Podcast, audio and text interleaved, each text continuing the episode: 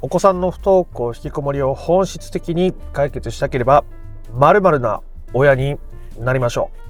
う。どうも不登校引きこもり専門カウンセラーの磯太郎です。本質的な解決ができている親御さんは漏れなくこの〇〇な親御さんになっています。もったいぶっているのもあれなので先に言ってしまいますが取り付く島のない親でございます。取り付く島のない親子供にとってえ取り付く島のない親に慣れているでしょうか、まあ、取り付く島がないっていうと子供のことをほったらかしにして助けの手を差し伸べないみたいに思われる方もいらっしゃるかもしれませんので、まあ、その点についてはこれからどういうニュアンスなのかっていうことを伝えていきたいと思います。でお子さんは時に親のせいだお前のせいで俺はこんなに苦しんでるんだとか親のせいで学校行けなくなったんだとかそういうことを言うことがありますね。俺のこの人生はお前らのせいでこうなっているんだとかそういうことが起こるわけです。えー、時にお子さんそこまで言わなくても親御さんが関わりすぎることによって生きる力が奪われて、えー、表情が暗く部屋から出てこずコミュニケーションがなかなか取れないっていうこともありますし、えー、取り付く島がない親御さんになれるとお子さんがそういう人生を続けることが自然と難しくなるわけです。相手を変えようとするんじゃなくて自分が変わった結果子供がその選択を取り続けることが逆に難しいということが起こるわけですね。なので、えー、今回の話を最後まで聞いていただけるとそこのところ深く理解ができて自分が取り付く島のない親に慣れているのかその必要がどこにあるのかどういう親御さんがそういう状態なのかということを深く理解できると思いますので不登校引きこもりを本質的に解決していきたいぞという人は最後まで聞いてみてください。えー、ということで、えー不登校引きこもりを本質的に解決していくという時に取り付く島がない親になりましょうということでございますけどもというのもですね、えー、その親のせいにできる状態になっているわけじゃないですか。親のせいでお前のせいで俺の人生はこうなってるんだってなったり親御さんのアプローチによって子供が自分の人生の生きる力をなくしていたりということがある。それは親御さんが親御さんがあ子供の人生に深く立ち入りすぎている場合もしくは子供が親御さんの人生を犯している状態のどちらかだからこういうことが起こるわけですね。どちらかだからこういうことが起こるわけです。で、お子さんが親御さんの人生をこう犯している場合っていうのは、まあ、ほぼほぼ98%ぐらいの確率で親御さんがお子さんに対して人生を干渉するようなことをした仕返しみたいな感じで起きていることがほとんどですね。えー、こういう状態を解消していくっていうのがとっても大事なわけです。おお子さんが親御さんに対して俺の人生はお前らのせいでこうなってるんだもしくはお前のせいでこうなってるんだって言っている時お子さんの中で親御さんに向かうエネルギーが大きいじゃないですか。人生例えば学校のこともあれば一人で遊ぶこともあるし友達関係のこともあればあ他にもいろんなものがあるじゃないですか、まあ、社会人になるんだったら進路のこととかもいろいろあるし。っていう中で親っていうものの人間関係に対してものすごくエネルギーが大きい状態。ここれをこう解放していかないとお子さんは自分の人生に迎えないわけです。他のとこにエネルギー使えてないわけですよね。友達とか、進路とか、将来のこととか、今自分が楽しめることでも何でもいいですけど。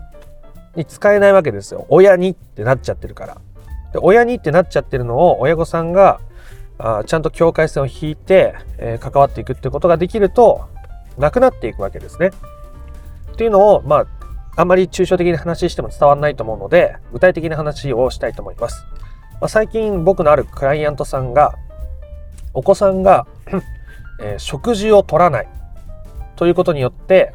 えー、自分の監視を引こうとしているんじゃないかという相談がありました。食べても吐いてしまうしもっと私のこと心配してよ。なんで私のことを分かってくれないの？とお子さんは言いながら関わってくる。その親御さんは以前はものすごく先回りをしていてものすごく干渉していてお子さんはおそらくその親御さんの期待に応えようと思って頑張っていて多分難しくなっちゃなっちゃったんだろうと僕もそう感じていましたしその親御さんも多分そうだと思うってことを振り返りながらカウンセリングを進めていました。という時に、まあ、お子さんが食事を取らないっていうのはそしてそれに親にアピールしてくるっていうことは自分のことをもっと構ってほしいんじゃないかな。ね。食事、まあ、食べれなくてもいいって思うとしてもやっぱ取らないって言うと痩せてっちゃうしやっぱすごく心配になっちゃうからこう平常心を保つのが難しいというふうにおっしゃっていましたけども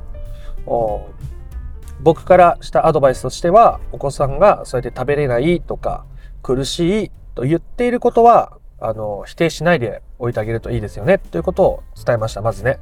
えー、食べれなくて辛いって思ってるんだね。とか苦しいんだね。とか思ってる。そうやって、えー、伝えること。相手が感じてる主観を否定しないことが受け入れるってことにつながっていくわけですけどそういう関わりをしながら同時に、えー、お母さんはあここまでのことはできる。今はここまでの例えばね食事お母さんが作ったものだったら食べれるって子供が言うからじゃあお母さんも作るけどスープの用意までだったらできるよとかサラダだったら作れるよとかその時無理しない範囲でできることしかやらないっていうことを続けていきましょうみたいな話になってその親御さんも取り組んでいったんですね。そしたらお子さんがその食事を取らないということをやめて食事をまた取るようになったり以前はその親御さんの前でだけ体調不良を起こすところがあったんですね。あんまり具体的なことは言わないでおきますけど体調不良があってお父さんの前ではそういうのが出ない。でも母親の前だとそういうのが出るしどうして私はこんなに苦しいのにあなたは分かってくれないんだっていうお子さんからの訴えもあったんですね。でそれでもそのあなたが苦しいって感じてるっていうことを否定しないでおきましょうと。だから今そういう体調であ辛いんだね辛そうだねっていうことを伝えてかといってそれ以上踏み込まない。じゃあお母さん病院いっぱい探すねとかじゃあここの病院行った方がいいよねとかこういう治療法があったりこういう生活習慣がいいらしいからこうやって一緒にやっていこうねみたいなことを以前はたくさんしていたそうなんですけどもまあそれはやっぱり先回りになるのでやめましょうと。いうことでそういうこともしないでおいたらあ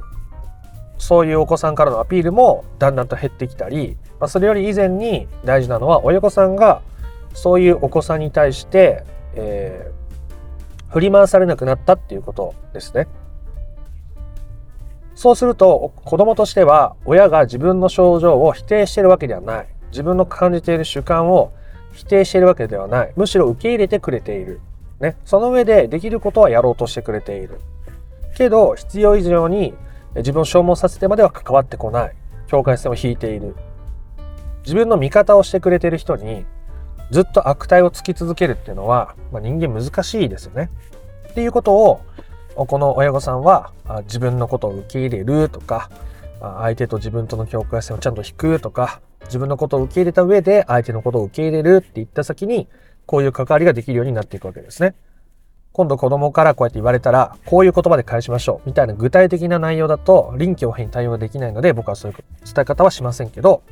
自分が変わっていく先に、そういう対応が自然とできるようになるわけです。その時によって、必要なステップは人によって変わりますけど、今言ったようなことを自分を受け入れるとか、相手を受け入れる、相手と自分との境界線をちゃんと引く、えーまあ、他には自分の人生を優先するとかありますけどそういうことをやっていくと自然とそういう関わりができるようになるわけです。だって世の中にはものすごく仲のいい親子もいるじゃないですか。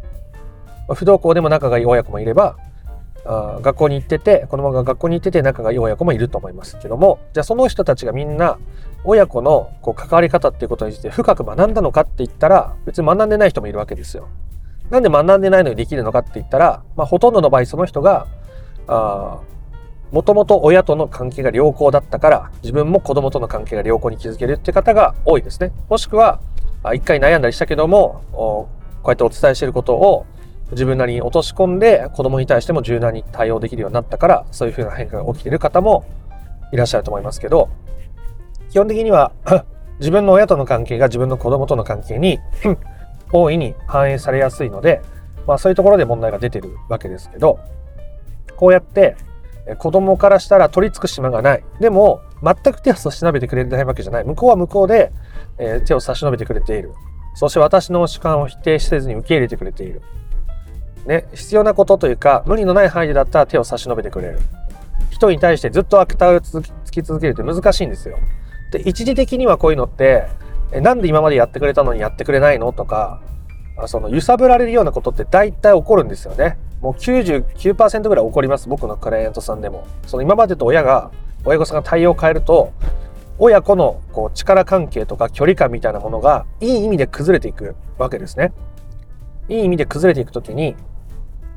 お子さんも今までと違うことになるっていうことに対して不安を感じてしまうわけです。親子の関係が崩れる。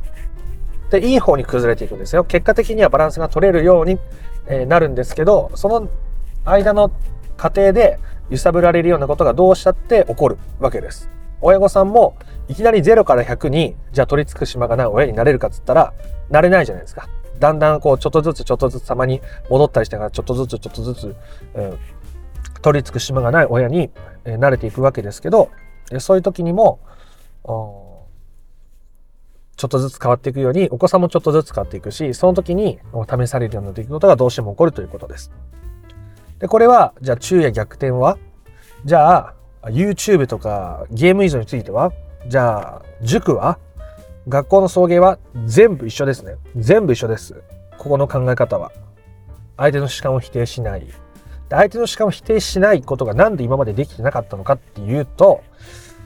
親御さんが今まで自分の主観を否定していたからですね。自分の感情嫌だなとか楽しいなとか腹立つなとかいろんな感情をどこかのタイミングで我慢するようになっちゃったからですね。我慢した方がうまくいくと思ったからですね。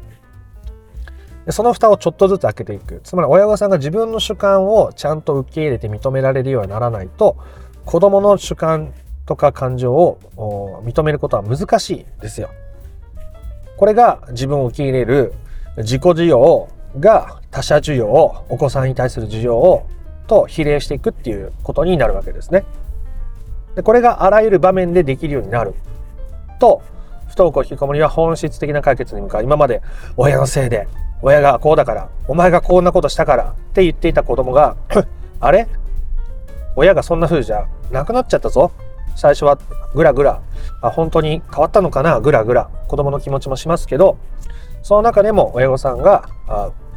ちゃんと自分の、自分にとっての解決に向かっていくと、子供がいい意味で取り付く島を失うので、今まで親がって言っていたエネルギーを自分の人生に振り分けられるようになるわけですね。それで新しい趣味に向かうのか、友達と連絡して遊びに行くようになるのか、アルバイトを始めるのか、大学受験するって言い出すのか、また学校に行き出すのか、違う自分に合った高校に行きたいって言い出すのかは、それは子供が決めることですからね。でも子供は今まで親に使っていたエネルギーが使えなくなるから自分の人生に使わざるを得ない中で何かしら動きが必然的に起きてくるわけです。子供の行動を促すとかじゃないです。ね、親御さんが自分に対するアプローチをした結果として子供が必然的に動きやすい土壌になりそこでお子さんが自分の人生を自分で選択してやっていく。その都度親御さんは境界線を引いたり相手の主観を受け入れながら自分に無理のない 範囲で手を差し伸べていくことによってよりそれが助長されていって親御さんが自分の人生を強く歩めれば歩めるほどお子さんも自分の人生を強く歩めるようになるという話でございました。あなたは取り付く島のない親に慣れていますか？お子さんのことに一喜一憂して振り回されているというのは取り付く島がある親の素質が大ありでございますね。でそれが悪いわけじゃないです。ね、僕ももともとものすごい振り回されやすい人間だったので、その中でもこうやってやっていくのが近道ですよ。近道だと思いますよ。今までの僕が5000回以上カウンセリングさせてもらった中で、やっぱりここのポイントを押さえておいた方が、もう明らかにいいですよね、みたいなことをお伝えしているので、あなたも本質的な解決を目指すのであれば、あ参考にしてみていただけたらなと思います。ということで、え今回の話が良かったなとか面白かったなと思った方は、いいねやコメントをしてみてください。えー、不登校引きこもりの解決法について順序立てて知りたいよという方は、説明欄の URL から公式 LINE に登録してみてください。そちらから不登校引きこもり解決のための三種の神器という動画セミナーを無料でプレゼントしております。チャンネル登録も興味のある方はしておいてください。ではまた別の配信でもお会いしましょう。あなたの不登校引きこもりの本質的な解決が満たされることを心から願っております。えー、ということで、ありがとうございました。ソ太郎でした。